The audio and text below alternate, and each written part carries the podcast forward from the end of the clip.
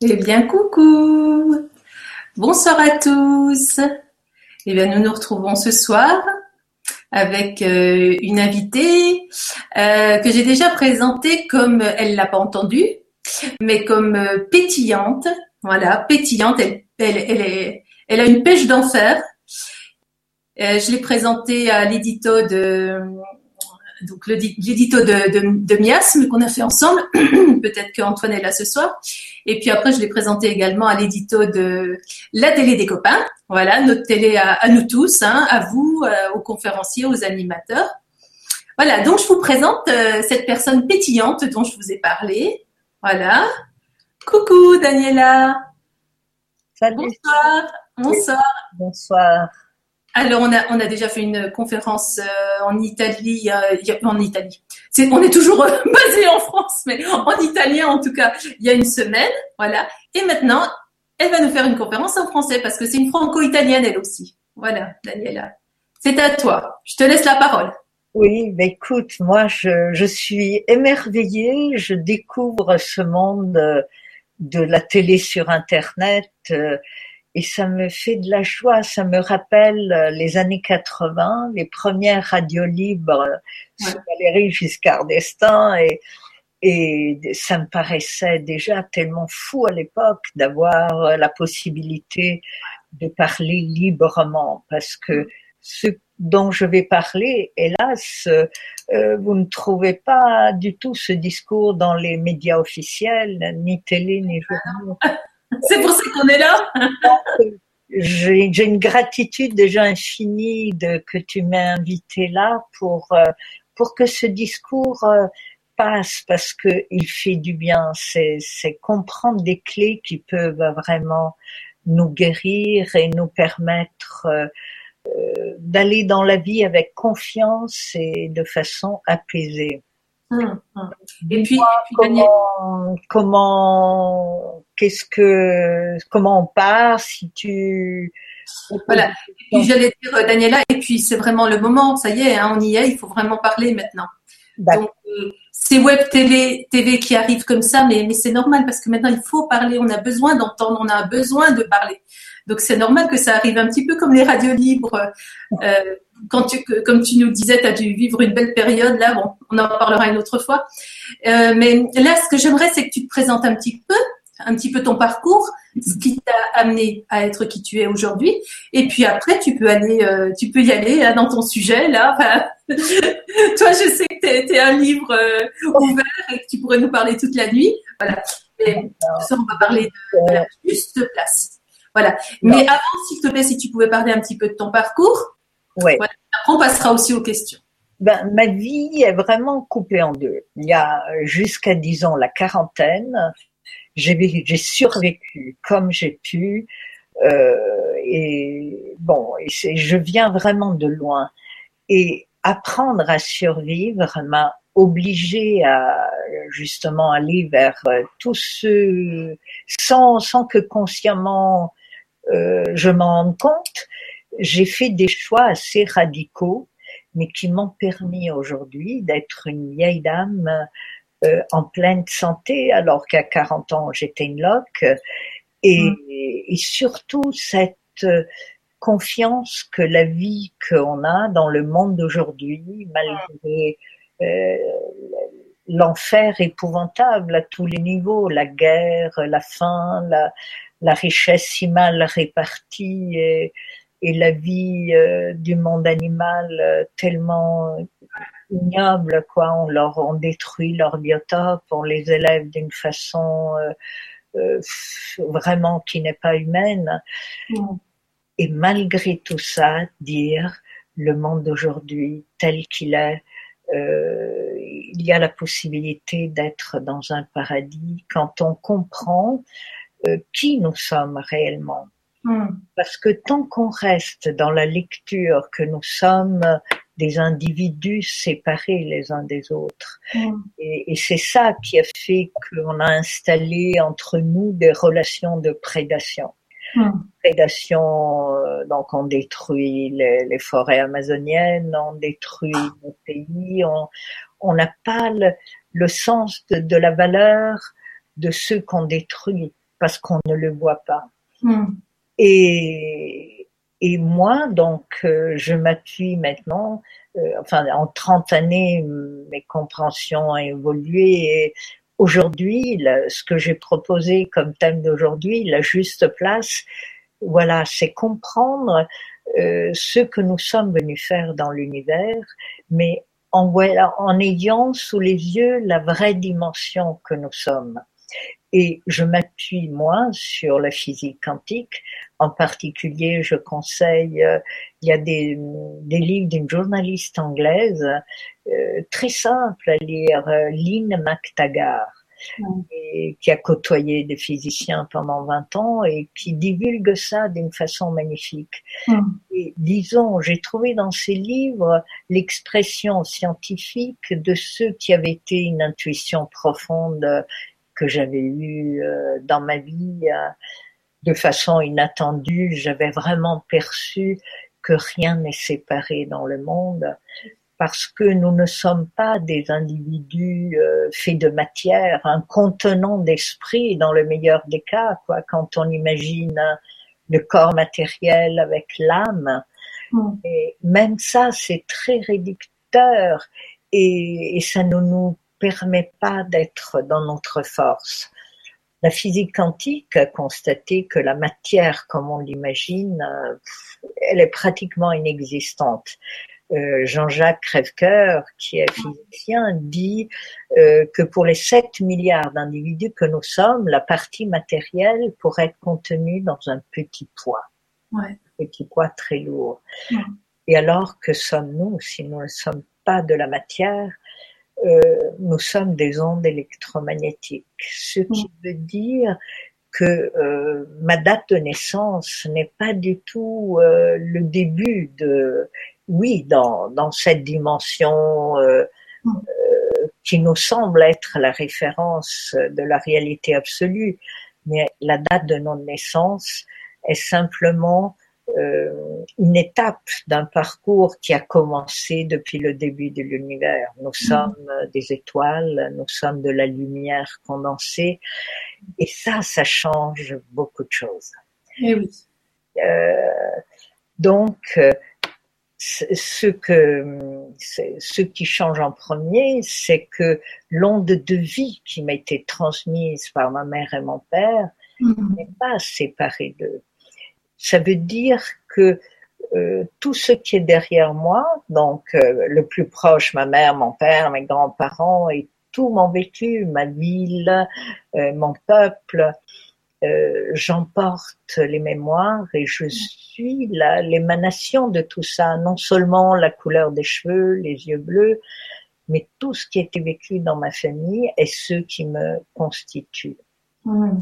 Et donc, nous ne sommes pas séparés des autres. Nous, au contraire, chaque euh, atome, chaque cellule qui me compose est en relation avec tout l'univers. Mm.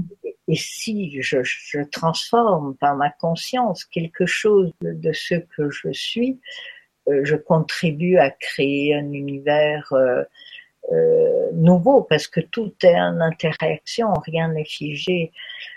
Euh, donc voilà ce qui me semble dans, dans tout mon parcours mmh. que j'ai résumé dans un livre.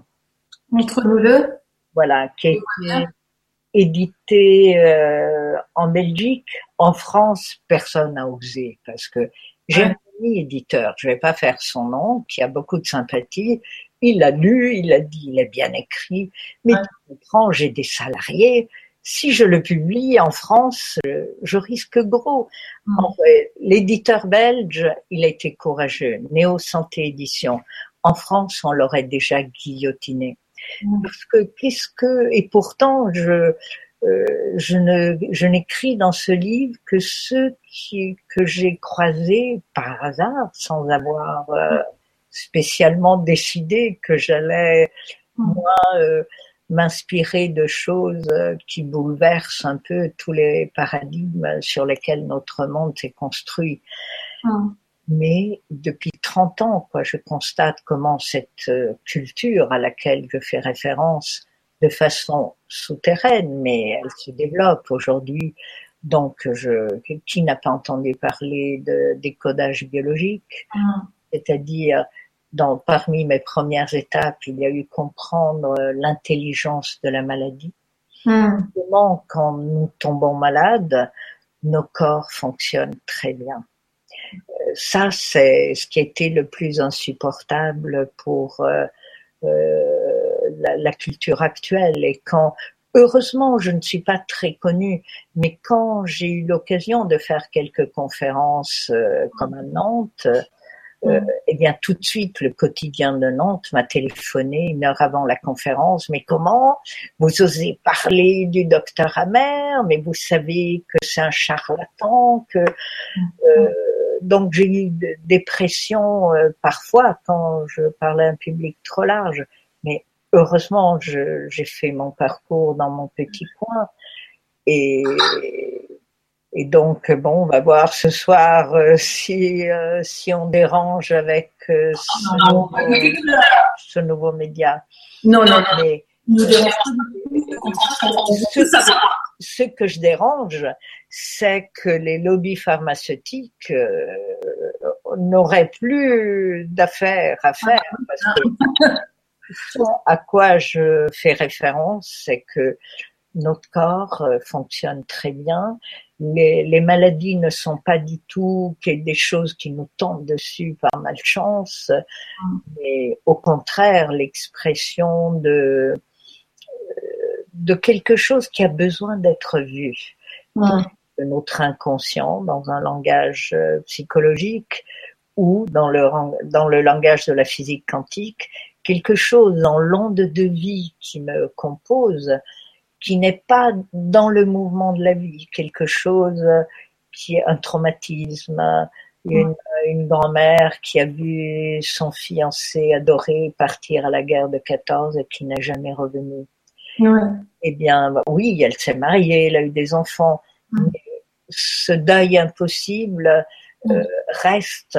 Et et ce que j'ai constaté, donc, c'est de comprendre d'abord comment nous sommes conditionnés complètement par tout ce qui nous a précédés.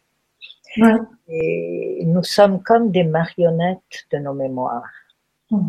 Et dire ça semble aussi, euh, les gens en général, ils n'aiment pas, ils disent mais comment, comment tout est écrit? Euh, Jung aussi l'avait dit, il avait dit euh, ce qui ne vient pas à la conscience revient sous forme de destin. Et voilà. C'est vrai que nous avons donc euh, un destin qui se déroule, mais euh, sinon je ne demanderais pas la parole si c'était pour dire aux gens il n'y a rien à faire, on est foutu, on n'a que l'expression de nos mémoires. En réalité, il y a une grande marge de liberté qui mmh. Euh, et là aussi, Jung l'a dit dans une phrase qui semble une boutade, parce qu'il faut la comprendre à fond. Il dit, nous avons la liberté d'accepter notre destin. Hum, hum, hum, Tout dépend de, de comprendre que veut dire accepter son destin. Et c'est là le thème que je t'ai proposé pour ce soir, de la juste place où je fais référence au travail d'un autre Allemand. Donc pour le décodage biologique, c'est le un Allemand qui a été emprisonné en France et en Allemagne parce que quand il a compris l'intelligence de, la maladie, il a commencé à dire aux gens ne faites pas de chignon, ça sert à rien, c'est du poison recyclé, euh, on va tuer euh, la plupart de, de, vos cellules pour euh, dans l'idée, donc il faut détruire les cellules cancéreuses.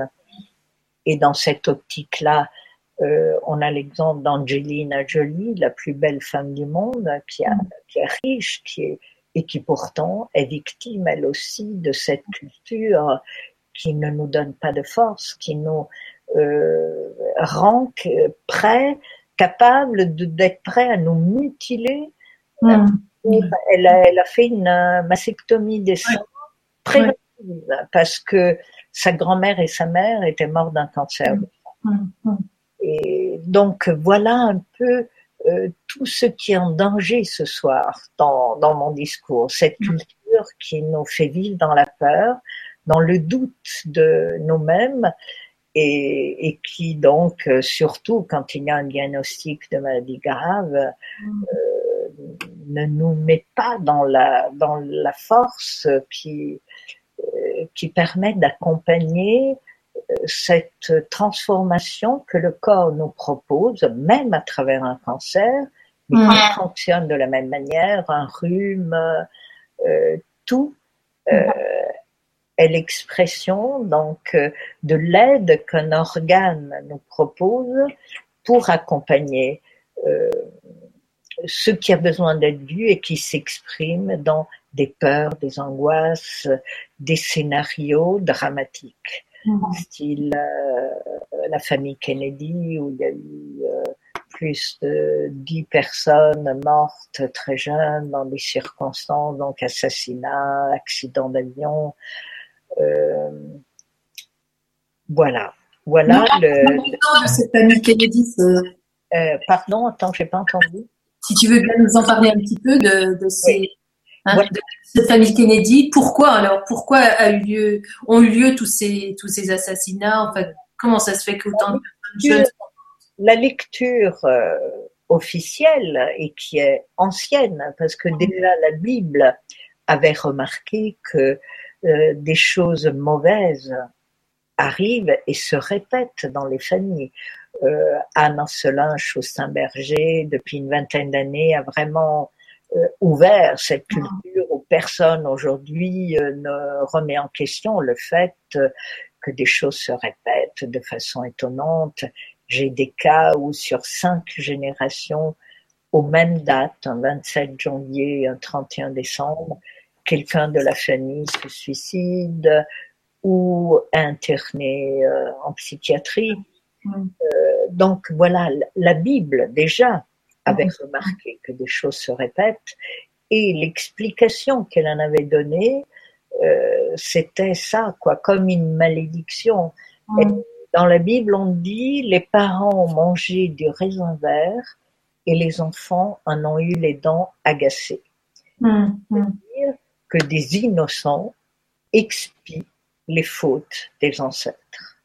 Voilà, voilà le monde de 2000 ans de judéo-christianisme. Euh, l'expiation. Hein. Euh, et euh, je m'inspire donc dans, dans, cette clé nouvelle qui donne une autre lecture des découvertes de Bert Hellinger, donc un autre Allemand assez âgé comme, elle, comme ma mère, ils ont 85-90 ans, mm. sont de la génération qui a connu la, la, guerre, le nazisme, et je constate aussi comment de ce pays qui, qui a donc provoqué euh, un massacre épouvantable, une guerre mondiale euh, en Europe, aujourd'hui, euh, l'Allemagne est devenue vraiment un phare de sagesse, puisque tous ceux qui m'inspirent, les, trois clés dont je parle dans mon livre, je les dois à des Allemands. Le premier est un allemand, voilà, mais trois Allemands. Donc, euh, la famille Kennedy, euh, si on la regarde différemment, selon l'inspiration de Bert Hellinger, c'est très différent. Il, euh, lui, il a compris que, voilà, il regarde les individus que nous croyons être. Euh, donc comme les maillons d'une chaîne beaucoup plus large. Que tant qu'on regarde nos vies, nos malheurs, nos problèmes, nos difficultés, nos maladies, en tant qu'individu, c'est hmm. j'ai pas beaucoup de solutions et, c'est galère. Euh, Ellinger, euh, grâce à 16 ans qu'il a passé avec les Zoulous en Afrique du Sud, puis, euh, donc, euh, à travers leur regard sur l'univers, manifeste cette, ce tissu auquel nous appartenons, dont nous sommes qu'un fil. Et mm. donc, il regarde les logiques d'un système familial, les logiques d'une famille, mm. euh, à lesquelles les individus font référence. Et euh, la famille Kennedy, disons la dynastie, a commencé avec le grand-père de John Kennedy, le président, un grand-père qui a la même date de naissance, un 28 juin, qui a, quand il y a une date de naissance qui coïncide ou le même prénom, euh, c'est comme un clin d'œil qui souligne une résonance. Et probablement ce premier Kennedy qui a créé la dynastie en, en créant une grande richesse, peut-être qu'il n'a pas eu conscience de, de combien d'ouvriers étaient morts pour creuser les puits de pétrole euh, euh de sa famille ou euh, le nombre de personnes euh, qui se sont retrouvées dans la pauvreté quand ils se sont mis à jouer en bourse. C'est-à-dire, ils, ils sont restés assez fermés dans leur euh, prédation de la richesse. Quand euh, une génération donc se comporte un peu en bourreau, mm. les derniers, ceux qui viennent après, euh, même s'ils ignorent tout de cette histoire, ils sont prêts à donner leur vie. Par, Ellinger dit, par amour aveugle. Ils sont prêts à se sacrifier pour que dans le grand équilibre du mouvement de la vie qui est fait de, donner et recevoir, mm. euh, eh bien, pour cette logique plus grande, alors, euh, plusieurs, John Kennedy, mm. ont donné leur vie. Euh, on peut voir aussi comme ça euh, l'actrice allemande Romy Schneider, qui était fille d'une actrice célèbre, au temps d'Hitler. Mm. Romy Schneider a joué sur les genoux d'Hitler. Et à l'adolescence, alors qu'elle était déjà très connue et célèbre en Allemagne, en mm. tombant amoureuse d'Alain Delon, elle a quitté euh, le pays euh, qui avait quand même détruit la France et elle est venue s'installer euh, dans le pays des victimes, le pays qui avait été envahi par les nazis.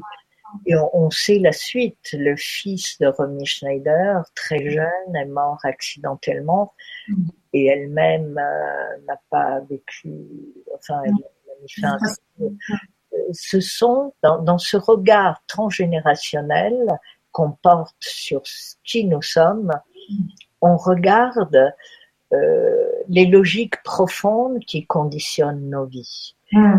Et, et vu comme ça, c'est beaucoup moins tragique.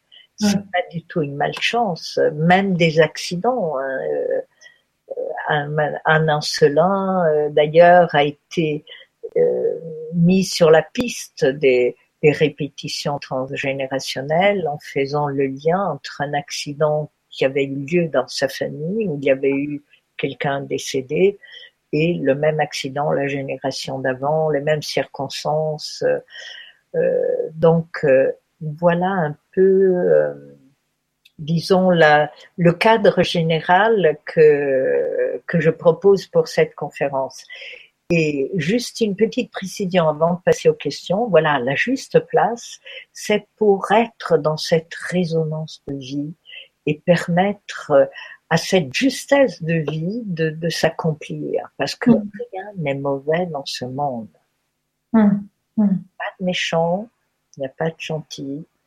Tout est dans une logique globale. Donc oui, une question, on va voir où les... On va, déjà, on va, déjà dire bonjour à tout le monde. Et, déjà, tu connais déjà quelqu'un? On a Marie-Ange Perron Sacré qui est là. Oui, je la connais bien. on a Marie-Ange. Coucou Marie-Ange elle a aussi cette culture, Marion. Oui, je vois bien, je vois bien avec ce qu'elle écrit. On a François Balzan, coucou, je suis contente que tu sois là, François, et et euh, Seb aussi, je suis contente que tu sois là. Euh, on a Delphine Grandjean qui est là, coucou. Yves Landau, coucou. Euh, qui est-ce qu'on a encore? Euh, Nico Nomor qui est là. Mireille Girard, coucou Mireille. Camille Charon, coucou Camille. Alors, je fais des petits coucous à tout le monde pour le moment. Et on a Franca Mastro di Casa. Peut-être que tu la connais. Mais tiens, on va commencer par. Euh, le nom me dit Par Franca. Allez, et qui qui parlent français. bonsoir Daniela et Lorenadia. pour moi, sa juste place passe par le respect de soi et d'autrui. Mais n'est-ce pas non plus être sur la corde raide et devoir garder son équilibre en permanence? Avez-vous des astuces à nous faire partager? Oui, oui. Ben, c'est vraiment la question parfaite pour continuer. Euh, oui, évidemment, quand on comprend euh, les dimensions que, que nous sommes, on ne peut que respecter les autres au lieu d'être dans cette relation de prédation. Parce que si je crois que je suis séparé de l'autre, je veux sa richesse, je me l'approprie. Euh, donc, le respect, il est évident quand on, on regarde le monde de cette manière. Mm. Et on apprend, alors comment, il y a des gens envers lesquels ça va être simple et puis d'autres qui nous horripilent des gens supportables. Comment on va faire avec eux? Alors, c'est pas du tout justement ce que je propose, euh, une méthode euh, qui serait, vous voyez, comme l'Église euh, catholique euh, propose d'être gentil, charitable, euh, c'est-à-dire de nous donner un code idéal à suivre. Et on en voit les résultats. Les prêtres pédophiles sont des gens euh, qui voulaient aller vers la sainteté, qui avaient plein justement de bonnes intentions, euh, mais n'avaient pas les clés de comprendre que notre pensée est créatrice. Euh, ça, bon, j'ai pas le temps de le développer vraiment, mais c'est une des découvertes de la physique quantique. Il n'y a pas une réalité extérieure que nous observons. Le monde est vraiment ce que nous créons. Et les prêtres qui ont dû gérer des pulsions sexuelles qu'ils refusaient, en réalité, le refus n'est pas actif, disons. Si je refuse quelque chose, elle occupe ma pensée. Ça veut dire que ce que je refuse m'enchaîne. Hmm. Les prêtres pédophiles, donc, sont obligés quelque part de passer à l'acte. Comment, euh, comment on peut les regarder avec respect? C'est en élargissant les regards ou les pré-pédophiles, où je vais aller encore plus loin, même les kamikazes. Les kamikazes sont des gens, euh, des jeunes prêts à sacrifier leur vie au service de ceux qu'ils croient, de ceux qui, qui a structuré leur identité. Mm. Par amour aveugle, comme dit Ellinger, ils sont prêts justement même euh, à sacrifier leur vie pour ce à quoi ils croient. Et j'ai mm. pris deux exemples où c'est évident que c'est que les massacres qu'ils commettent, que c'est pas génial comme euh, comme mm. solution. Et le monde actuel est en guerre parce qu'on est tous remplis de bonnes intentions, mais c'est pas comme ça que ça marche. Mm. Comment on va respecter euh, la personne qui nous horripile ou euh, le prêtre pédophile ou le, ou le kamikaze? Quand je comprends que je suis, euh, peut-être que là, beaucoup de gens vont l'entendre comme une affirmation un peu péremptoire, euh, éventuellement j'expliquerai mieux. Mais euh, quand on comprend que je suis, moi, conditionné complètement par les mémoires de ceux qui m'ont précédé, ça veut dire que si, avant moi, euh, si je viens d'une famille où il y a eu des bourreaux, je suis prédestinée à me comporter comme victime. Hmm. Oui, ça veut dire qu'entre un violeur et une violée, il n'y a pas de grande différence tant que je ne suis pas conscient de, là d'où je viens.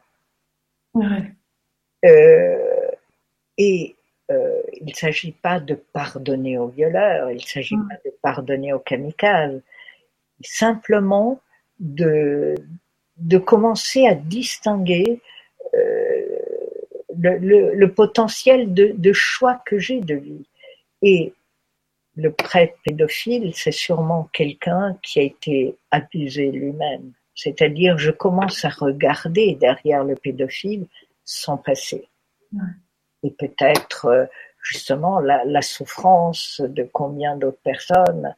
Et euh, ça change la donne mm. parce que l'enfant abusé qui va en avoir des séquelles euh, absolument déplorables, enfin ça, je ne dis pas ça pour justifier la pédophilie, j'espère. Ah, Mais tant qu'on donne le regard sur un enfant abusé uniquement de dénoncer, même 20 ans après, l'abus qu'il a subi, c'est-à-dire que dans sa tête, il va rester victime de quelqu'un de pervers, de quelqu'un qui lui a fait du mal, il n'a pas beaucoup de chances de s'en sortir.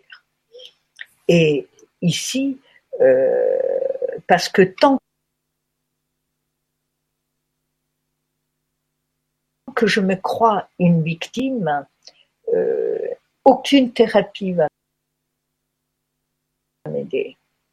Euh, J'aurais juste la satisfaction de faire une longue liste de coupables et j'écrirai sur ma tombe euh, j'ai tout raté à cause de, de ma mère, euh, de telle personne. Vous voyez, donc, tant qu'on reste dans l'image qu'il y a un méchant qui fait du mal, qui tue, qui abuse, qui viole,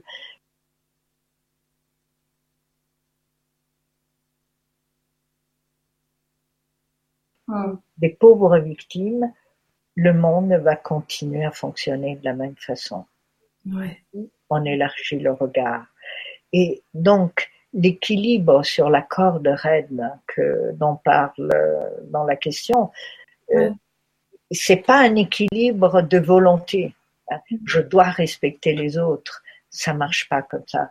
C'est un équilibre qui ne s'obtient qu'en ouvrant son cœur, en, en permettant un amour conscient, comme dit Berthellinger, mm. de euh, prendre la place du lien traumatisant qu'il y avait, du, du jugement, du, euh, je vais mettre de l'amour conscient là où il y avait un amour aveugle qui répète du malheur et qui continue la guerre. Mm. Mm. J'ai répondu, je sais pas. Oui, très très très bien. Merci beaucoup Daniela. Et alors, on continue. Euh, J'aurais aimé. Alors, quand vous posez des questions, ce qui est le plus difficile pour moi, c'est quand elles sont à rallonge parce que j'arrive jamais à trouver le début. Alors, si vraiment votre question est longue, il faudrait noter un. Et puis, vous allez voir, vous n'allez pas pouvoir continuer. Deux, trois, parce que je, ne m'en sors pas du tout. Je vois pas où est le début.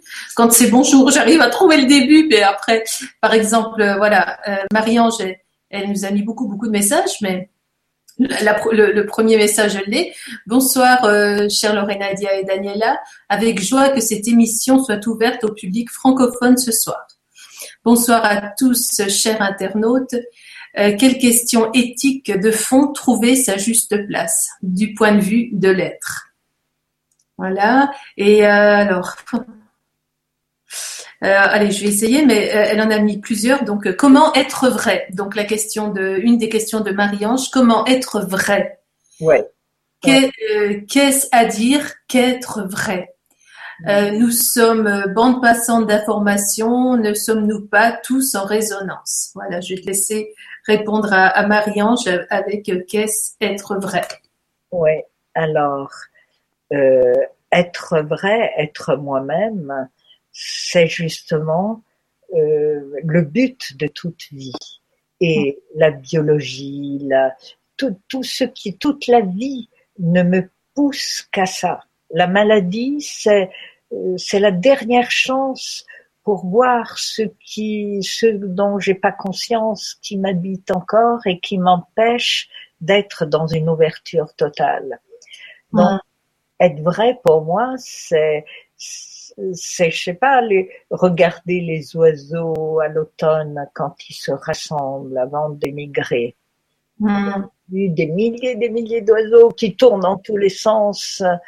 Est-ce que ils ne se trompent jamais? On voit jamais un oiseau qui dit ah pardon, euh, moi j'avais pas compris, il fallait aller à droite et qui quelqu'un euh, voyez, être vrai, c'est justement être à sa juste place, c'est là la vie nous porte de façon merveilleuse. Mm. Et comment on fait pour être vrai? C'est ce que je disais au début. C'est mm. un code éthique qui va me dire être vrai, ça veut dire ne pas être jaloux, ne pas être si. Non, ça on s'en fout. Être vrai, c'est être moi-même.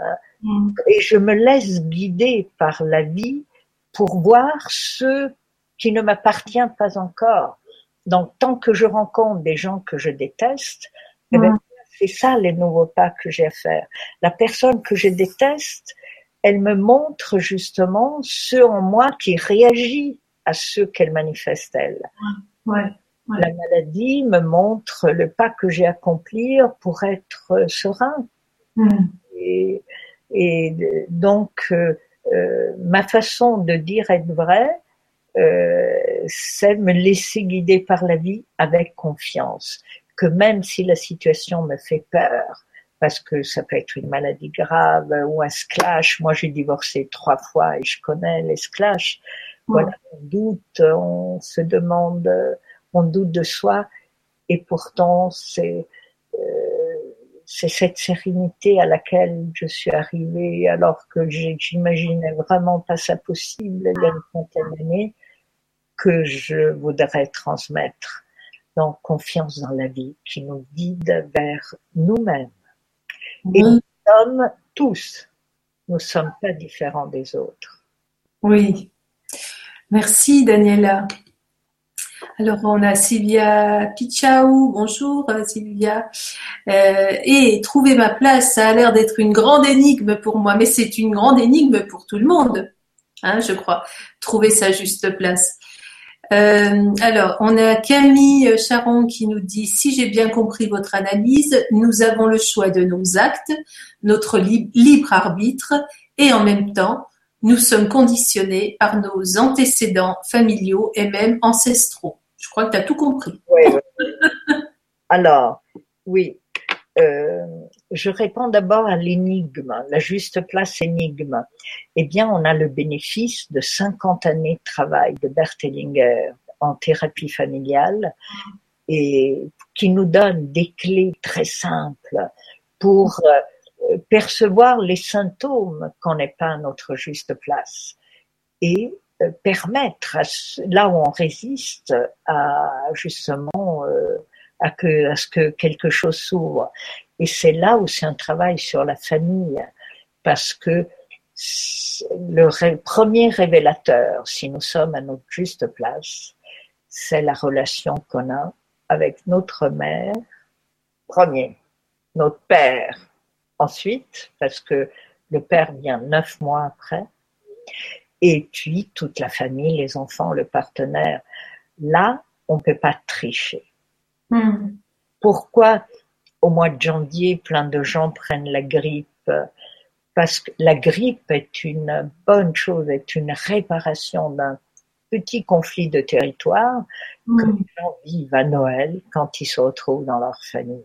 Et plus l'épidémie de grippe est grave, plus ça veut dire que peu de gens sont à leur juste place dans leur famille. Et hmm. pourtant là où c'est le plus simple de faire des progrès. Vous voyez, c'est pas faire des grandes thérapies, euh, hmm. c'est regarder euh, comment je me relationne dans la famille. Donc voilà pour l'énigme. Et par rapport donc euh, à l'autre question que tu as posée, donc est-ce que nous sommes des marionnettes de nos mémoires et quelle est la marge de liberté? Euh, Moi je dirais donc on, nous sommes des marionnettes hein, avec des ficelles qui, qui nous conditionnent. Euh, à partir du moment où j'accepte une maladie, où je commence à voir que ceux qui me séparent de mon père, euh, qui était peut-être violent, alcoolique, euh, a besoin que je regarde derrière mon père et peut-être encore derrière le grand-père pour mm. Comprendre comment chacun euh, a pu survivre. Et quand je me laisse guider donc par les ficelles, et hmm. là, de toute façon, on est tous parfaits pour ça. Si on a des problèmes, c'est que les ficelles fonctionnent. Et guerre dit, si les morts étaient vraiment morts, nous n'aurions pas de problème. Ben oui. Mais nous sommes tous ces morts qui nous ont précédés, nous sommes leur tristesse, leurs angoisses, Et à mesure que j'ouvre les yeux, je deviens conscient et j'ouvre mon cœur vers un père peut-être euh, alcoolique euh, et violent en disant euh, ok tu m'as empoisonné l'enfance. Mm. tu m'as donné la vie papa. Ça veut dire tu as fait ce que tu as pu avec ton histoire. Mais la vie a été assez forte pour que pour que moi j'en profite et je l'ai peut-être transmise et peut-être que j'ai pas fait mieux que toi, que moi aussi euh, j'ai fait mes erreurs en croyant bien faire. Mm. Euh, Ellinger dit combien de bonnes mères, celles mm. qui disent je ferai n'importe quoi pour mes enfants. Mm. Ellinger dit elles attendent de tout de leurs enfants. C'est une mère toxique. Hein. Donc combien quand on ouvre le regard sur nos relations familiales ou, les maladies ou les splashs de la vie et qu'on l'accueille, mm. alors la, ficelle, c'est comme si elle se détendait. Ouais. Au d'être compulsive, je commence à avoir une marge de liberté. Mm. Le destin reste celui-là. Euh, mm. Euh, il y a un médecin de Marseille, euh, le docteur Sabat, qui avait fait des cours à un moment et qui disait euh, nous, nous sommes, nos vies sont comme si vous êtes sur un bateau qui va de Marseille à New York. Donc, mmh. votre vie, vous irez de Marseille à New York, mais vous avez la liberté dans le bateau de dire je vais à la piscine ou je vais au casino. Mmh. Voilà. Par contre, cette marge de liberté, euh, elle change vraiment tout. Et, le cadeau que la vie nous fait quand nous sommes comme les oiseaux qui, ne doutent pas un instant de ce, du mouvement qui les anime, mm. et quand nous nous laissons porter par la vie de cette manière, le cadeau que la vie nous fait, c'est la joie d'être en vie. On ne peut pas, vous voyez, le réclamer je veux, j'en ai marre d'être dépressive, je veux la joie de la vie. Mm. C'est le cadeau que la vie vous fait quand vous aurez le cœur dans ce regard général que nous sommes tous pareils. Mm. quand je peux voir que euh, il n'y a rien de plus grand que d'être l'égal de tous. Mm. Euh, voilà, je commence à comprendre beaucoup de choses et, à être à ma place avec humilité. Merci. Autre question Oh oui, oui, oui, il y en a plein. Bon, trop longue si je, tu veux que je sois. Ah, c'est des grands signes, tu, me vois, tu, tu sais très bien. Merci Daniela. Alors on a Yves Landau qui nous dit euh, euh, être à sa place, est-ce vibrer la joie et agir lorsqu'une idée stimulante nous arrive et faire, et faire en sorte de la, de la réaliser, même si nous n'avons aucune idée du résultat Est-ce que ça pourrait être ça? Euh, oui, des, ça c'est déjà la conséquence qui se manifeste. Ah, euh, voilà, euh, suivre sa propre joie, c'est toujours la boussole. Il y a ah. d'ailleurs quelqu'un sur votre télévision qui le dit très bien, Franck Lopé, que j'ai connu par rapport à, votre, à la chaîne là. Il le dit vraiment très bien, suivre toujours ce qui nous fait plaisir. Mais sans attente. Ça veut dire prêt à accueillir l'échec ou parce que que ce soit l'un ou l'autre, c'est toujours une marche d'escalier que j'ai à, monter pour grandir. Et donc euh, euh, voilà, c'est et le cadeau quand je le fais de cette manière, c'est la joie. Oui, oui, il a très bien vu. Ouais, merci Daniela. Euh, je vais prendre une question qui m'est arrivée euh, dans la journée parce que j'ai dit que j'allais la prendre. Alors, euh, bonsoir à toutes les belles âmes, c'est Béatrice Bastien. Tu vois, je t'ai pas oublié, Béatrice, hein, même si tu n'arrives pas à poser les questions là, je ne t'ai pas oublié. Bonsoir à toutes les belles âmes. Je suis de nature joyeuse et pourtant il y a des jours où tout bascule et je me sens la tête en bas et les pieds en haut, complètement à l'envers. Et cela depuis toujours. Je suis très réceptive depuis toute petite et à l'époque, ça, ça se portait sur mon plexus solaire. Aujourd'hui, c'est la gorge. Peut-on expliquer ce changement qui peut arriver n'importe quand? Gratitude pour votre travail et amour pour tous. Merci Béatrice. Alors, elle est là. Elle me fait penser à une dame et j'espère qu'elle va comprendre que je suis en train de répondre à elle. Une dame en Sicile qui est venue, euh, Rosa Maria, elle s'appelait, et qui avait dit euh, j'ai tout pour être heureuse. J'aime mon travail, j'ai une fille euh, qui va bien, un mari avec qui je m'entends, une belle maison sur la mer, et pourtant je ne suis pas heureuse. Ça me prend comme ça des, des, des bouffées de tristesse et je m'enferme et je me sens seule. Alors, donc, euh, c'est un peu ce que dit Béatrice. Euh, c'est vrai qu'on n'a pas la maîtrise de, euh, de la vie. Nous sommes embarqués dans, dans, dans, cette onde électromagnétique et nous ne nous n'avons pas les, les commandes c'est notre culture actuelle qui nous fait croire que nous pouvons choisir véritablement. Béatrice, euh, comme Rosaria, euh, est sûrement dans son amour aveugle pour quelqu'un qui a besoin d'être accueilli de, son histoire familiale. Alors mm. je dis pour Rosaria, je lui avais posé la question pour Rosaria, quelqu'un de ta famille s'appelait comme ça? Elle dit oui, ma grand-mère. Qu'est-ce qu'elle a vécu, ta grand-mère? Eh bien, en 1908, au tremblement de terre terrible de Messine, où il y a eu 80 000 morts, la grand-mère Rosaria était restée seule au monde.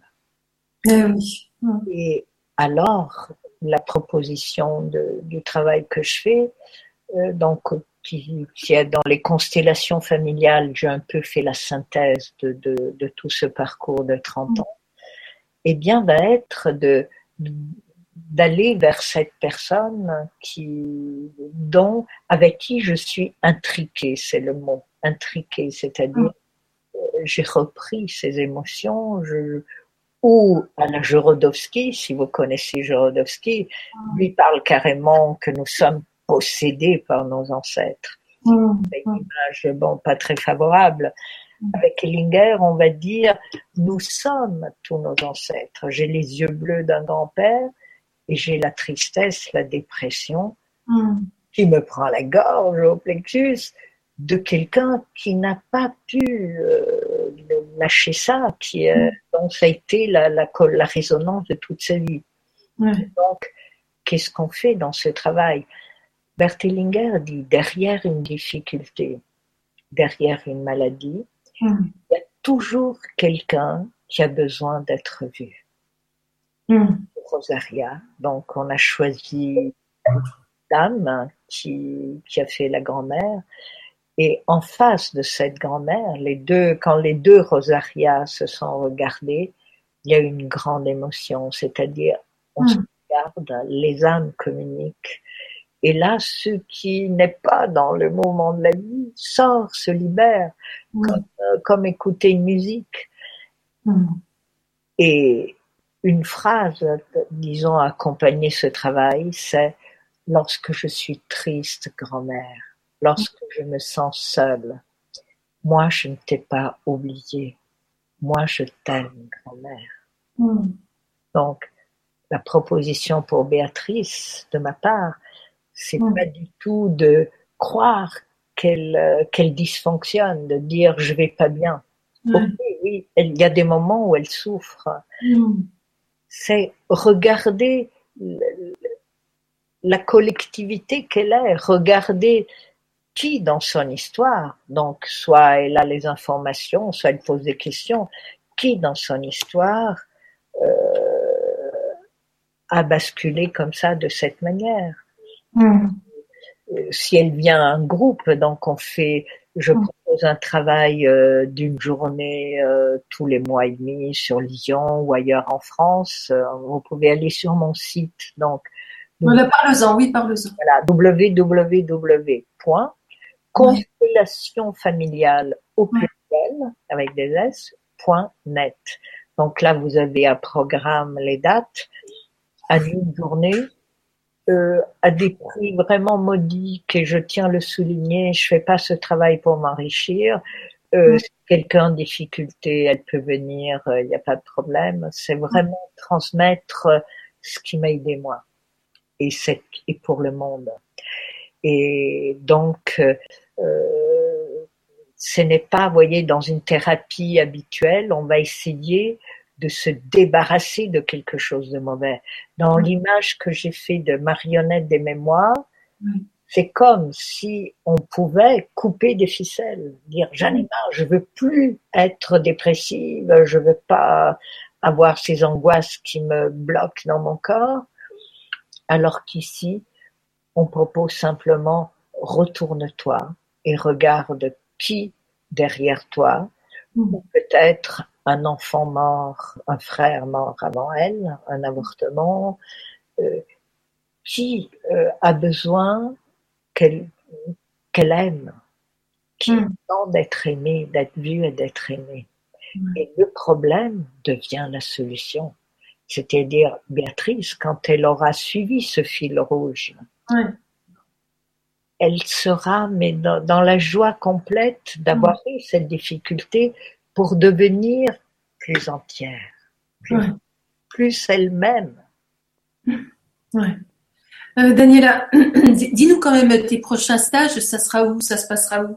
Alors, en France. Regardez sur ton site, mais ça fait rien, dis-nous quand même. Là, je vais en Italie jusqu'à mi-mai. Donc, je travaille beaucoup en Italie. En France, c'est le 22 mai à Lyon, le 15 mai c'est en Toscane, le 22 mai à Lyon. Après, il y a Grenoble le 5 juin. Et Perpignan le 29 mai. D'accord. Voilà. Et si après, Lyon, veulent organiser, si les personnes veulent organiser, euh... moi, si on m'invite, je vais. C'est d'ailleurs ce que je suis ravie de cette pour euh, développer un peu mon travail. Ah, c'est super. C'est génial. Merci Daniela. On a Anne Duporge qui nous dit à 54 ans, euh, j'ai fait un burn-out qui m'a permis de me libérer du transgénérationnel. Pas de victimes, pas de coupables, juste des prises de conscience qui m'ont permis de devenir responsable de ma vie et de trouver ma juste place. Bah, bravo Anne. Voilà. Bravo Anne. Ouais, parfait. Alors, euh, je continue. Oui, Marie-Ange, qu'est-ce que tu parles? Tu sais quoi, Marie-Ange hein? euh, Je vais t'inviter à une conférence si tu continues comme ça. Mais il n'y a que Marie-Ange là de euh, Est-ce que c'est Marie-Ange Perron? C'est toujours la même. Mais oui, je vais l'inviter, tu vas voir. Je vais la faire passer à l'écran, on va voir. Qui m'a présenté à toi. Oui, oui, je sais, je sais bien. Avec nous, Marie-Ange. Hein? la prochaine fois, on l'invite, on l'invite avec nous, je crois. Oui, oui. Parce que elle n'arrête pas, quoi. Elle dit bonsoir Daniela, merci d'indiquer euh, ensuite aux internautes tes formations des constellations familiales en Italie, en France, on vient de le voir, et aussi tes conférences à Lyon. Oui, tu, tu donnes également des conférences. Oui, conférences à la librairie des Reins, oui. Oui, c'est un petit ange gardien pour toi, cette Marie-Ange. Complètement, complètement. Voilà. La prochaine fois, avec nous, hein, Marie-Ange. Tu, tu vas pas te cacher derrière l'écran. Allez, on continue une conférence le 24 mai à Lyon. Ah. À Lyon? 24 mai Ouais. Super. Tu vois, c'est vraiment le petit ange gardien qui te dit, qui te rappelle. Euh, alors, euh, on a Françoise, par exemple, qui nous dit euh, Bonsoir, comment, comment être Comment être quand les parents viennent de l'orphelinat. Oui, comment, comment se retrouver, comment être à sa juste place quand les parents viennent de l'orphelinat, on se dit que c'est impossible à reconstituer. Ça, c'est une question importante. Vas-y, Daniela. Oui. Orphelin, la situation donc de ne pas avoir eu ses parents, d'avoir été donné à l'adoption, c'est un peu équivalent. Ouais. Gros, gros traumatisme. Et j'ai travaillé une fois avec une dame qui avait abandonné son enfant, non, une dame qui avait été abandonnée ouais, à huit mois dans une forêt et les fourmis lui avaient mangé un œil. Ouais, comment on fait, comment on fait à être justement à sa juste place devant une mère euh, qui abandonne comme ça ou des parents? Moi, je suis orpheline de mère. Hmm. Euh, je sais, euh, justement, toutes mes difficultés jusqu'à la quarantaine viennent de là. Hmm. On n'a pas eu accès à, à l'amour des parents, c'est très dur. Alors, on peut le voir comme, voilà, j'ai pas de chance, moi, je, c'est plus dur que d'autres. Ouais. Euh, en réalité, Ellinger dit, mm. les destins difficiles, c'est hmm. quand il y a un grand potentiel d'amour. Ouais. Les grands maîtres, Castaneda, pour ceux qui ont entendu parler, qui parlent de Don Juan, son maître, qui est un sorcier yaqui au Mexique, mm. vivant encore. Euh, Don Juan a eu une enfance, mais abominable. Mm. Il a vu ses parents tués par des Américains euh, comme ça. Le, dimanche, comme nous, on va tuer, les chasseurs tuent des lapins. Mm. une histoire épouvantable. Il a, été vendu comme esclave, mm. travaillé dans des mines avec euh, presque rien à manger. Les destins difficiles, c'est quand il y a un grand potentiel d'amour. Orphelin veut dire que je regarde mes parents en leur disant, c'est vrai que je suis vide de hmm. votre amour, hmm. mais je vois derrière vous, je vois le destin des parents qui, qui partent trop tôt. Et avec Ellinger, on comprend que euh, on est pris tous dans des dynamiques euh, donc qui dépassent l'individu que je suis. Hmm. Quelqu'un qui laisse des enfants orphelins suit quelqu'un dans la mort. Donc, dans mon histoire, par exemple, ma mère est morte quand j'avais un an et et elles étaient deux sœurs, euh, donc très jeunes. Et ma mère avait 37 ans et sa sœur avait 39 ans. Il y a quelques mois de distance, euh, la sœur s'est suicidée. Ma mère est morte euh, pendant la guerre. Hmm. Et j'ai mis longtemps à, à comprendre, voilà, pourquoi ces deux filles, comme ça, elles sont parties très jeunes alors qu'elles étaient très belles, elles avaient toute une vie à vivre. Et j'ai fait le lien avec euh, donc le père de ma mère, le grand-père, mm. avait une jumelle qui, qui est morte très jeune. Et ça veut dire que dans euh, voilà ces deux filles ont, ont, été élevées par un homme intriqué avec une morte. D'ailleurs, la tante s'appelait comme la jumelle euh, de mon grand-père. Donc, quand on s'habitue à regarder comme ça l'histoire individuelle, mais en lien avec tout ce qui s'est passé, euh, c'est toujours très clair. Et donc, euh, pour l'orphelin, c'est retrouver ce, lien d'amour qui a fait défaut. Et, et pour beaucoup, c'est quand même un apprentissage. Là, je dis pas que seul, je crois pas que j'y serais arrivée à mm. apprendre à vivre et apprendre à aimer moi-même. Je, c'est vraiment vieillissant que je suis, je commence. Euh, parce que voilà, la, perte des parents c'est très dur. Mm. l'absence des parents. Une mère euh, qui accouche d'une deuxième sœur, et qui confie l'enfant aux grands-parents pour euh, avoir du confort, c'est très très dur. C'est presque aussi difficile que qu'être orphelin. Quand l'objet d'amour a manqué au moment de la de l'enfance, euh, on se referme. Mm.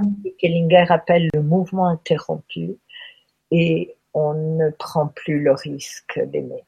Eh euh, c'est comme ça que j'ai que j'étais moins coupable par rapport à ma propre vie où j'ai eu trois divorces avec des gens euh, qui étaient très bien, mais que justement j'ai tout raté quoi parce que j'étais pas en réalité capable euh, d'aimer en tant que partenaire. J'attendais de mes partenaires l'amour de la mère que j'avais pas eu et aucun homme peut aimer comme une mère. Hmm. Peut-être aussi euh, je mets en garde François sur ça, quoi. Mm. De devenir consciente de ses attentes excessives. Mm. Et plus retourner son regard sur elle pour ouvrir le cœur. Merci Daniela. Euh, je voudrais que tu, que tu dises également, lorsque tu fais des constellations familiales, on, se dit, oh là là, il va falloir venir avec tous les parents qu'ils étaient quand ils sont nés, quand ils sont... Explique bien ça, parce que quelquefois, on n'a pas tous ces renseignements. Alors, si on a les renseignements, très bien, ça peut être utile. Mais un enfant adopté ou quelqu'un qui ignore toute son histoire peut faire ce travail quand même. C'est là où intervient le côté magique des constellations. Ouais. N'oublions pas qu'Ellinger a créé ça avec les Zoulous en Afrique du Sud. Euh, c'est un travail euh, un peu chamanique, mais de façon très simple. Il n'y a pas du tout de, de, de tambour.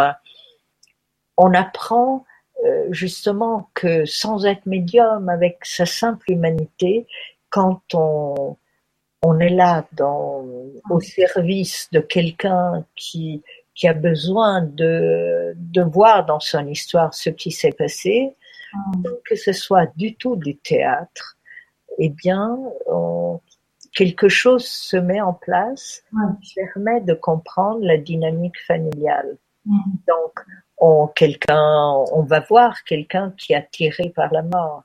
On va voir un mort. On n'aurait pas l'information, comme par exemple, moi je sais que c'est la jumelle de mon grand-père. On n'a pas l'information, on ne saura pas qui il est, mais hmm. on voit qu'il y a un mort. Et, hmm. et l'important, c'est pas avoir l'information. Ça, c'est plus du domaine de la psychogénéalogie que fais avant d'arriver aux constellations. C'est intéressant d'aller dans les mairies, de retrouver tout, mais c'est un travail long. Et en définitive, c'est pas ça l'essentiel. C'est pas l'information mental, intellectuel de ce que je sais de ma famille qui va me permettre d'accueillir. C'est apprendre à accueillir. Et ça, on le fait dans le groupe. Le groupe est parfait pour euh, ouvrir le cœur. Et d'abord, on voit très bien sur les autres les résistances. Donc, ça permet de fissurer les propres, parce que tous, tant qu'on peut, on résiste. On, mm voir comme euh, une personne qu'on déteste, commencer à l'accepter, la respecter, à l'aimer. Euh, c'est là où il faut une mayonnaise collective qui va nous, toucher. c'est vrai. C'est vraiment important. Le groupe est vraiment très très important. Merci Daniela. On a Catherine, coucou Catherine, euh, qui nous dit euh, les gens ne comprennent pas que je ne sois pas victime d'avoir été abusée. C'est parce que je considère que je mérite le bonheur et je suis heureuse. Et eh ben moi je suis heureuse pour toi Catherine. Voilà Catherine, elle voit la vie du beau côté. C'est bien Catherine. Eh ben, elle a été bien inspirée parce que euh, j'ai aussi accompagné des personnes abusées dans ce regard-là large, c'est-à-dire de pas rester focalisé sur l'adulte méchant, vicieux, pervers et la petite fille innocente, parce que vu comme ça, euh, oui, c'est abominable et, on n'en sort pas. Et euh, par contre, là, Ellinger est en opposition avec toute la, la, culture des thérapies actuelles. Et par une fois, je, j'ai dit ça dans une salle où il y avait la, la propriétaire de la salle qui me louait. Hmm. Quand j'ai dit ça, elle a dit ah non non non, je cautionne plus ce travail. Donc ce que je vais dire, qui scandalise beaucoup de thérapeutes, hmm. c'est qu'on n'encourage pas la dénonciation, même des années après. Hmm. On euh, regarde l'histoire, par exemple, cet Autrichien qui a enfermé sa fille à la cave pendant 20 ans, je crois, qui lui a fait 6-7 enfants, c'est une histoire horrible. La mère était là. Mm-hmm. Vous voyez, c'est inimaginable, on se dit, mais comment? Mm. Donc, il n'y a jamais un, comment dire, un bourreau et une victime, et là, dans le regard. Et c'est souvent euh, dans un équilibre où la mère est intriquée, c'est-à-dire absente, elle voit pas. Elle est tellement dans ses propres douleurs, elle doit tellement apprendre à survivre à chaque instant qu'elle n'est pas présente pour ce qui se passe. Et on voit comment, souvent, là je généralise, je, je peut-être pas dans le cas de Catherine, euh, comment souvent l'enfant va suivre cet amour aveugle, c'est-à-dire se sacrifier, permettre un système familial de, de continuer. Et quand on montre de cette manière, et si c'est le cas, alors ce qui s'ouvre, c'est que l'enfant peut même reconnaître que dans l'abus, il y a eu tout l'aspect donc euh, terrible, mais peut-être que malgré tout, ça a été une initiation sexuelle et que peut-être malgré tout, il y a eu du plaisir. Mm. Euh, reconnaître tout ça euh, va valoriser l'amour du sacrifice de cet enfant. Et ça ne veut pas dire qu'elle doit pardonner, hein, surtout pas euh, à l'abuseur. Ça veut dire, toi, tu, tu gardes la responsabilité de tes actions et tu en paieras les conséquences. Mais de mon point de vue, voilà, je dois voir que peut-être derrière toi, il y a aussi un abuseur. Peut-être que, comme je l'avais dit au début pour la pédophilie, ah. c'est souvent des gens qui ont été, qui ont subi, qui, qui reproduisent. Donc voilà, on élargit et on, on permet une, une ouverture euh, favorable où la personne ne se sent plus salie et victime. Parce que tant que je ne suis que victime, euh, c'est très rentable pour les thérapeutes. Je vais enrichir beaucoup de thérapeutes et je me sentirai pas mieux. Mm alors que je peux donner le téléphone à cette dame, si elle m'appelle, d'une fille sur Grenoble qui m'avait toujours dit oui, oui, tu peux donner mon téléphone, et qui s'en est sorti vraiment très bien d'une histoire. Mm. Ok. Merci Daniel, merci beaucoup, merci. Copine Marie-Ange qui, qui dit comment être conscient, comment cheminer vers cet accueil dans la détente, dans la gratitude? Et comprendre, intégrer que ce que nous appelons épreuves sont peut-être des joyaux. Hein? Oui, oui, ben, là c'est surtout la maladie que j'ai envie de dire, parce que c'est tellement euh, différent de ce qu'on croit. On, on croit donc qu'un cancer est mauvais, qu'il prolifère au détriment de tissus vitaux. Euh, alors que l'organe a besoin de se modifier, de créer, par exemple, une mère qui voit son enfant en danger entre la vie et la mort après un accident, euh, si elle n'avait pas la possibilité de tomber malade, elle, euh, elle, mourrait parce que elle ne dormirait plus, elle ne mangerait plus, le système sympathico-tonique, le système du stress qui se met en action pour trouver la solution, nous tuerait en quelques jours. S'il n'avait pas cette possibilité, canaliser le stress dans un organe en relation avec la situation. Donc, pour une maman, elle va démarrer un cancer du sein. C'est sûrement ce qu'il y a eu dans la famille d'Angelina Jolie. Et si Angelina Jolie écoutait euh, le grand changement euh, Dolce Vita, eh bien, elle aurait gardé ses seins. Ben maintenant c'est trop tard. Hein, elle avait écouté avant. Ouais. J'ai entendu qu'elle est prête à se faire enlever les ovaires aussi. qu'elle garde quelques organes encore. Ouais. Quelqu'un qui, qui essaye, qui parle anglais, le lui dise qu'elle puisse comprendre comment son sein, c'est vrai que si sa grand-mère et sa mère sont morts d'un cancer du sein, elle est disposée. Mais ça veut, c'est pas que son sein est dysfonctionnant, euh, enfin qu'il est malade.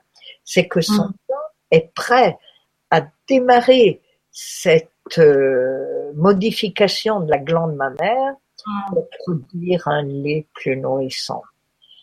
Et euh, si je j'ai cette information avant qu'un diagnostic, Madame, vous avez un cancer, me, me mette dans une panique dingue, et alors c'est la chaîne des métastases.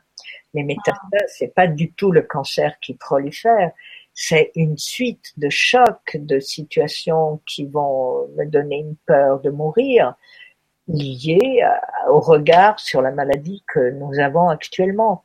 Mm. Donc, vous avez la chance d'écouter cette émission ce soir. Mm. Faites-vous cette culture pendant que vous êtes en bonne santé, parce qu'une fois que la maladie est là, que peut-être la douleur est là, c'est plus difficile de faire quoi? Donc, de prendre le recul et de dire euh, voilà pourquoi pourquoi le sein chez moi? Et donc je me retourne je regarde ma mère ma grand-mère mm. et peut-être que je pleure les enfants qu'elles n'ont pas pu pleurer peut-être que mm. je ne sais pas là ce qui s'est passé mais sûrement des mm. deuils des terribles de la grand-mère et donc ça devient le, le le fil précieux qui me rend plus consciente de, qui je suis réellement. Hmm. Merci Daniela, merci. On a Chantal qui nous dit j'ai 56 ans et j'ai pris très petite conscience de ce lien avec les ancêtres et de l'importance de mon rôle de révélateur et guérisseur pour ma famille. Pensez-vous que cela euh, est une intrication? Alors, quelque part. Est-ce que c'est une intrication? Alors, euh, oui, hum. parce que tous les thérapeutes, euh, tous ceux qui ont envie d'aider les autres, hum.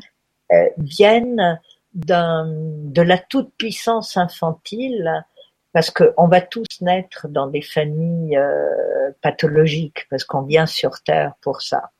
Et hum. pour survivre, on s'adapte. Et l'inconscient de l'enfant, c'est si je mange ma soupe, maman est contente. Si je meurs, papa guérit. C'est ça les dynamiques qui font qu'on va vers la mort. Et surtout, si dans mon histoire familiale, j'ai pas réussi à guérir mon père, mmh. devenir thérapeute. Et mmh. Ellinger a écrit un livre qui n'est pas traduit en français, c'est dommage, mais il existe en italien, les ordres de l'aide en italien, où il fait une révolution vraiment de, du mode de, de, la relation thérapeutique. Parce qu'il dit, tant que je suis thérapeute parce que je veux sauver le monde, parce que je veux être guérisseur, mm. en réalité, il dit, je mets mes clients à la place de mes parents. Il dit, et en plus, ils me payent. Mm.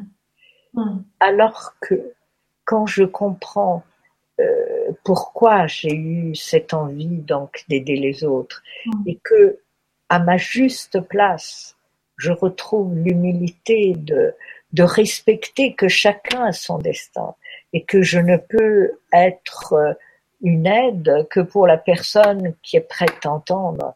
Mais très souvent, euh, je, je retrouve ce que Khalil Gibran dans Le Prophète avait dit, mm. dans le jardin du prophète, avait parlé de la douleur de la source quand elle constate que les gens n'ont pas soif.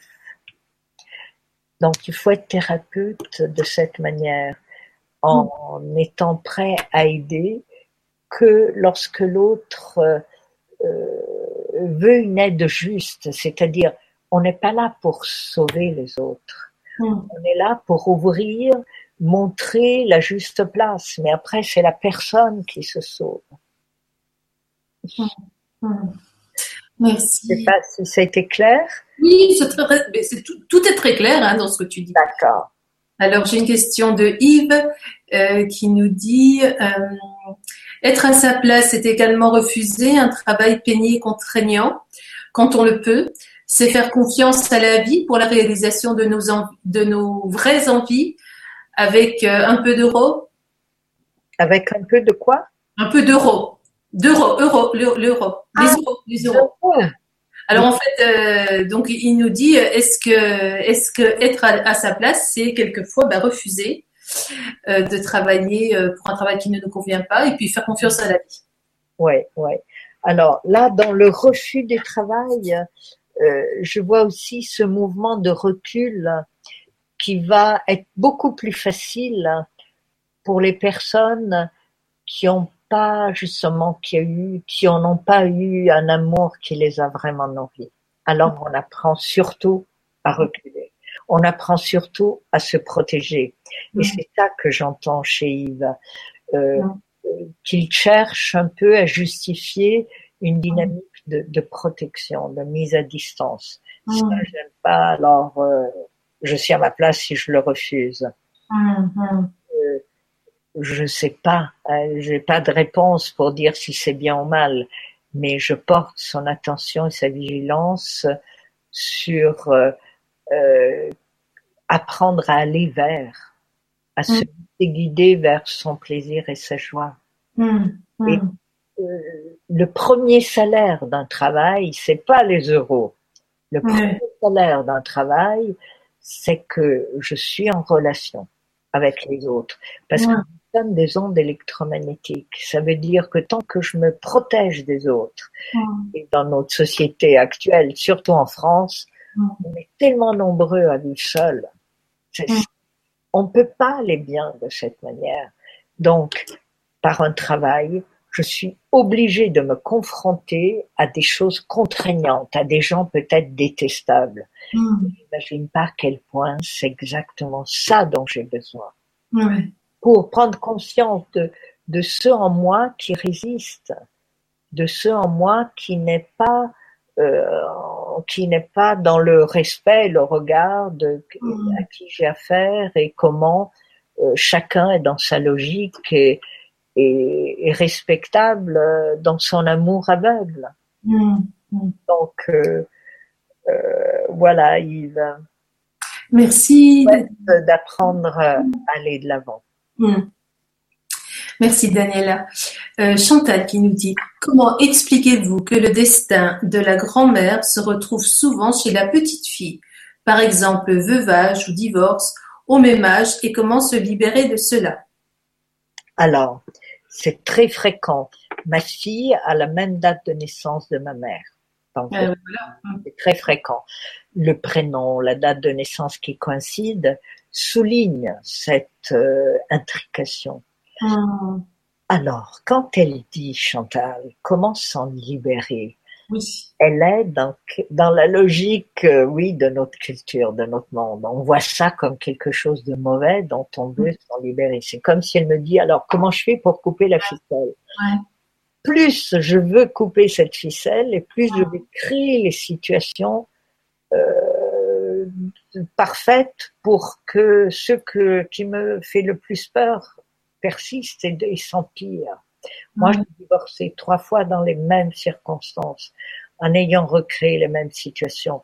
Mm. Tant que j'intègre pas la situation euh, dans ce qu'elle me propose, et pour cela, c'est vrai qu'il faut quelques clés, mais on les a aujourd'hui. Mm. Euh, allez sur mon site à bibliographie, il y a plein de livres, tout ça est facile d'accès. Donc, la petite fille qui vient en résonance de cette grand-mère, hmm. je vais pouvoir l'aider non pas en disant oh, mon Dieu pourvu que oh là là il s'est marié au même âge de la grand-mère alors maintenant ce qui l'attend c'est l'asile psychiatrique comme la grand-mère hmm. plus je m'inquiète pour elle et plus je pèse sur la petite fille ça veut dire elle est pas libre pour sa vie euh, hmm. surtout parce que moi je m'inquiète pour elle et que je lui impose de vivre de façon à me rassurer. Hum, hum, hum. La meilleure façon d'aider la fille, même quand j'ai repéré des résonances, c'est de dire j'ai confiance dans ton destin. Quelle que soit la situation.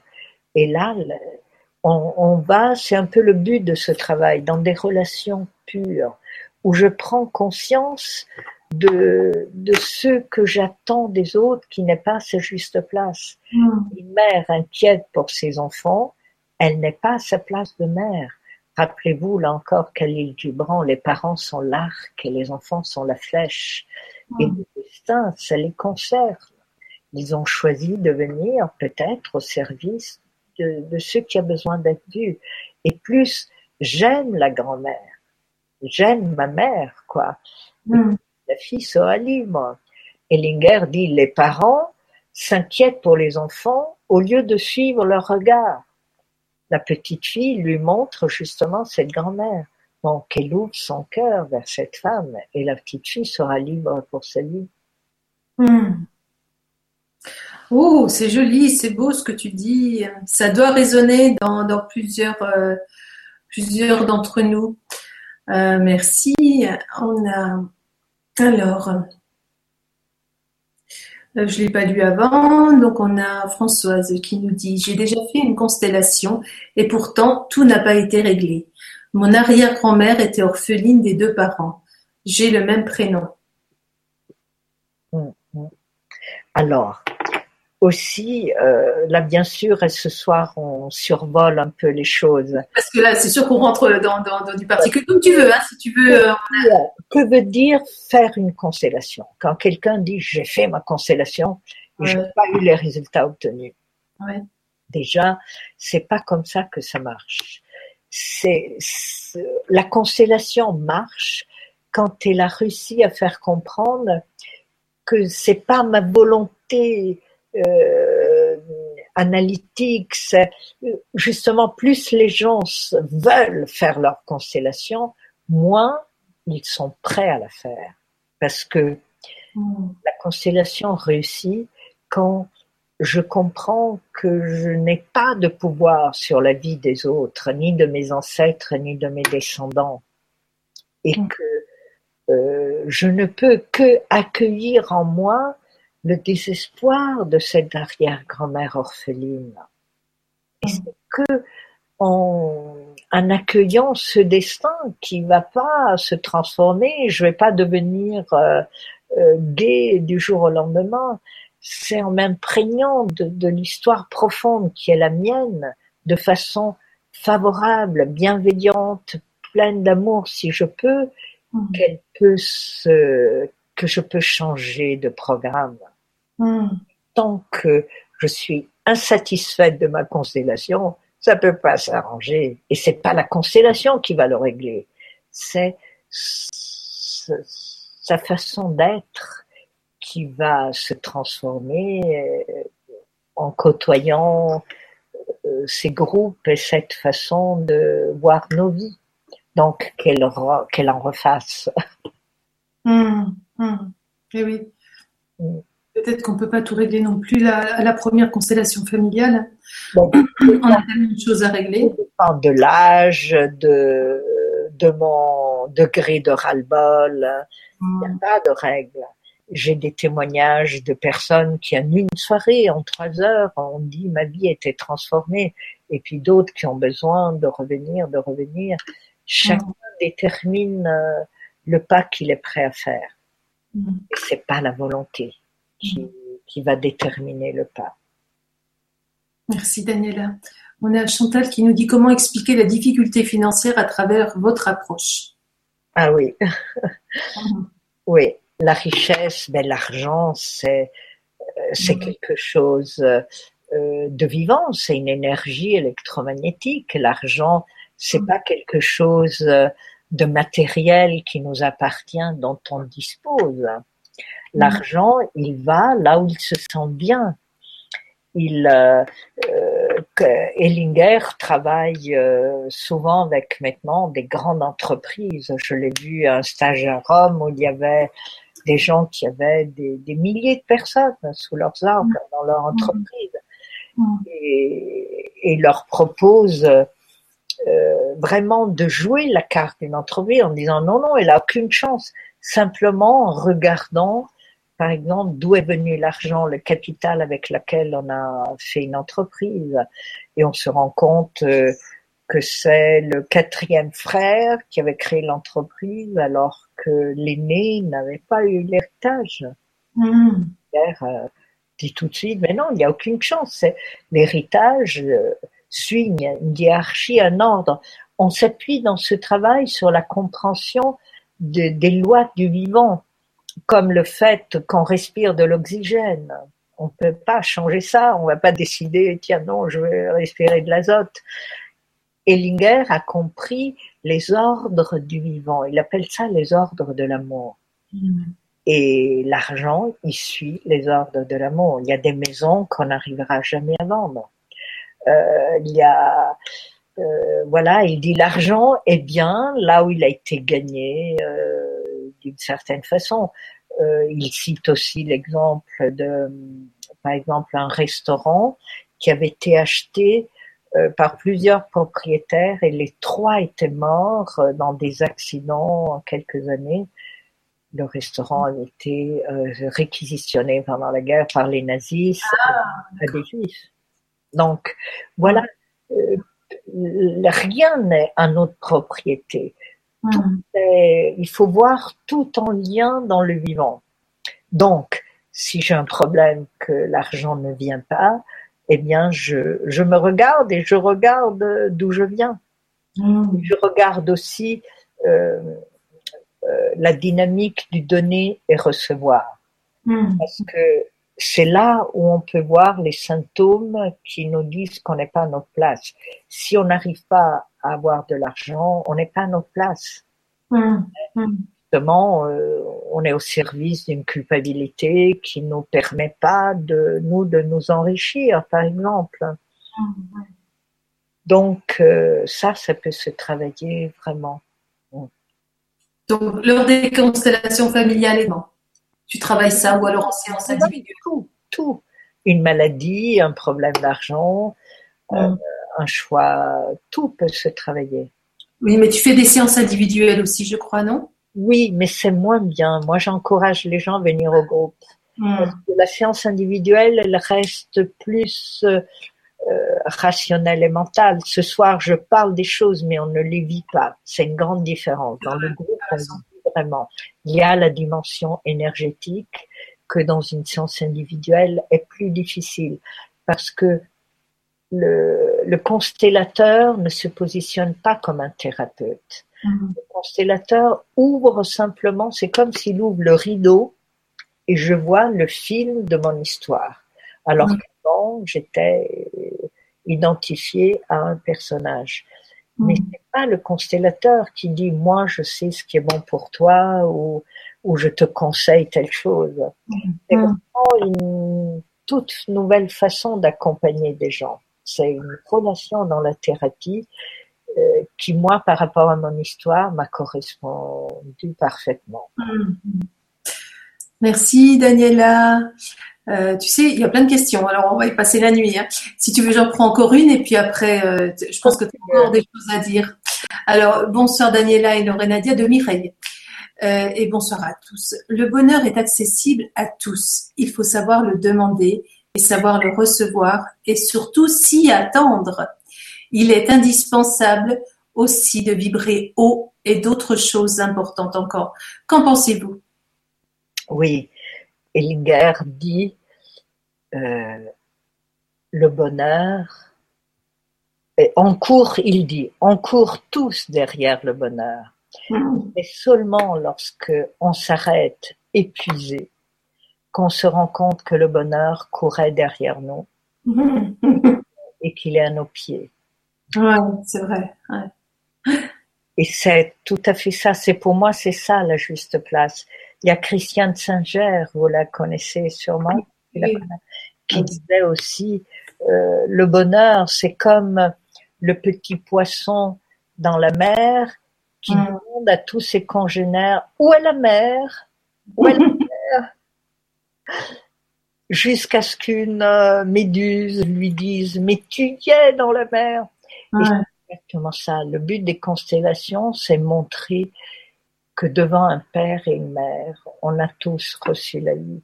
Quelle que soit l'histoire, même si on était abandonné, même si on était violé, on a reçu la vie. On est dans la mer.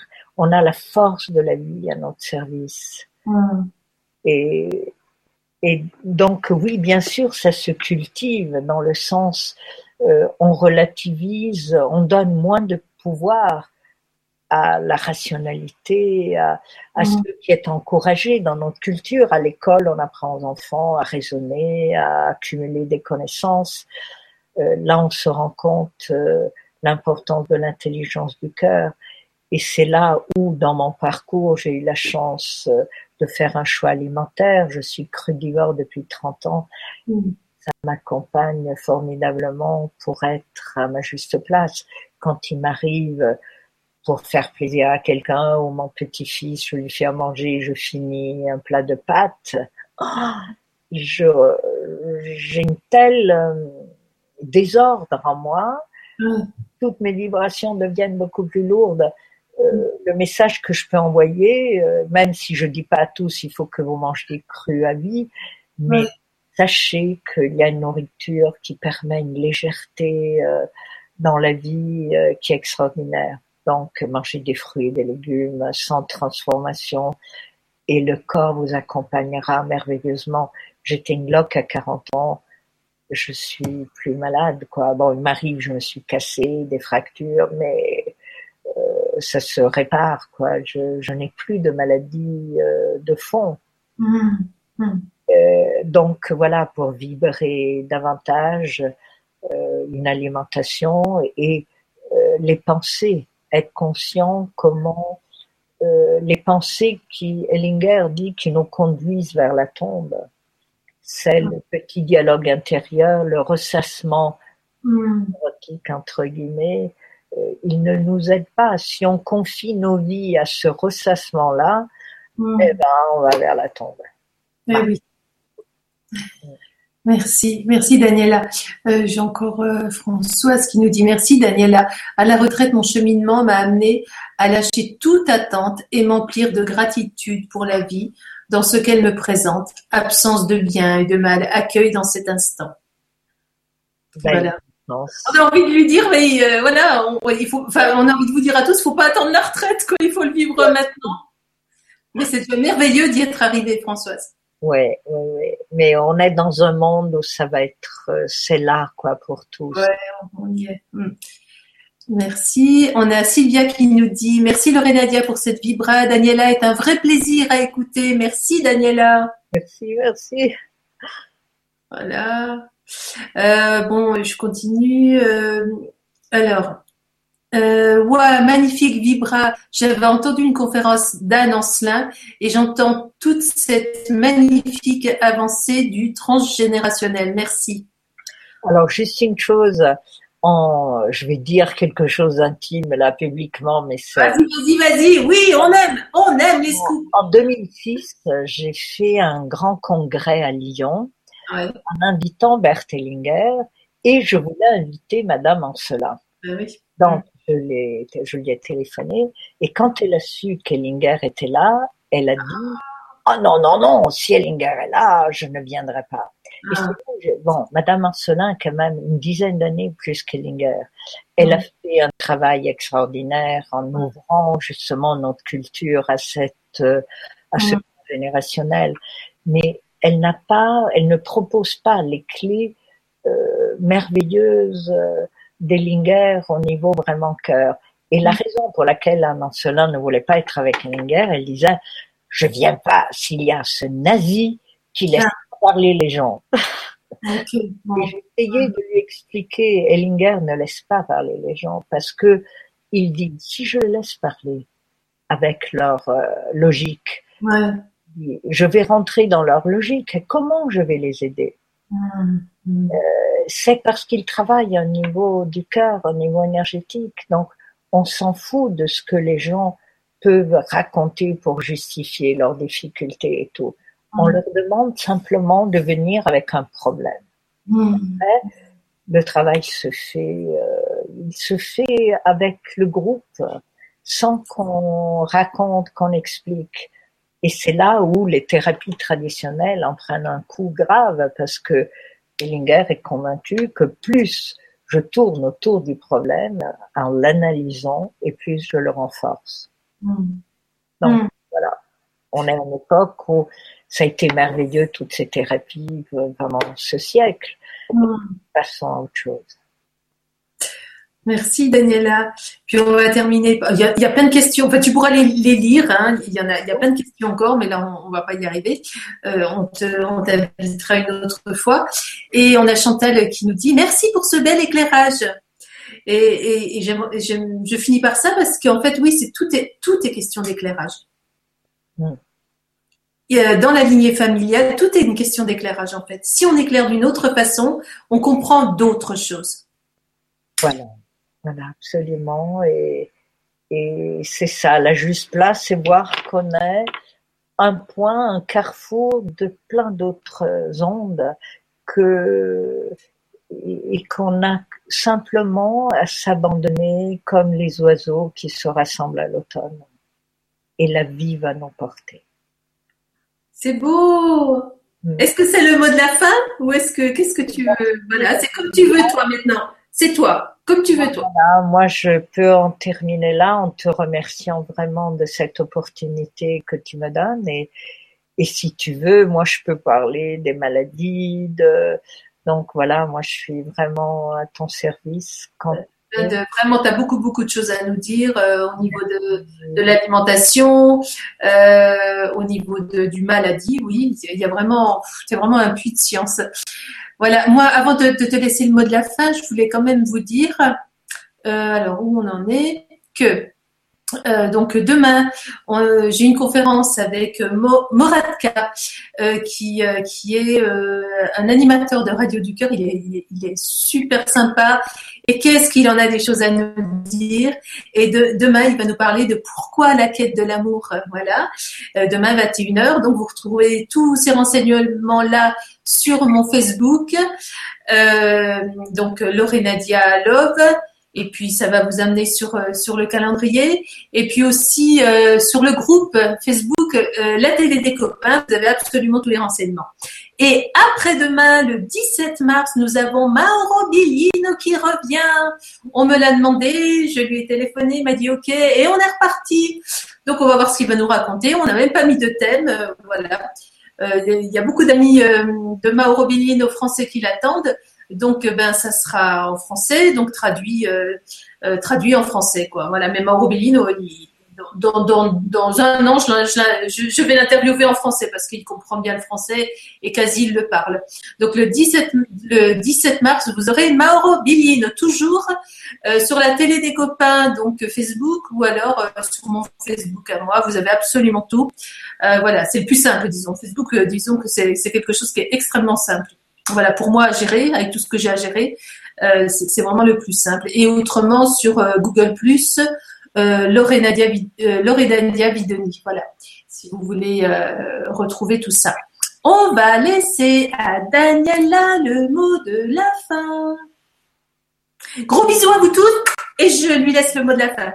À demain et après-demain. Bisous. Oui, oui. le mot de la fin, oui, je crois j'ai dit c'est vrai, tu as fait le tour. Oui, j'ai fait le tour. Euh, simplement, merci vraiment de sentir tout ce groupe de gens. Quoi. Il y avait beaucoup de personnes ce soir. Oui, oui. Et ça, nous fait du bien tous. Et c'est ça le nouveau monde. Ouais, c'est ça. Tu as raison. Merci. On y est. On a déjà les pieds dans le nouveau monde et on est bien content. Gros bisous à tous. Ciao, ciao. Merci. Merci. Ciao.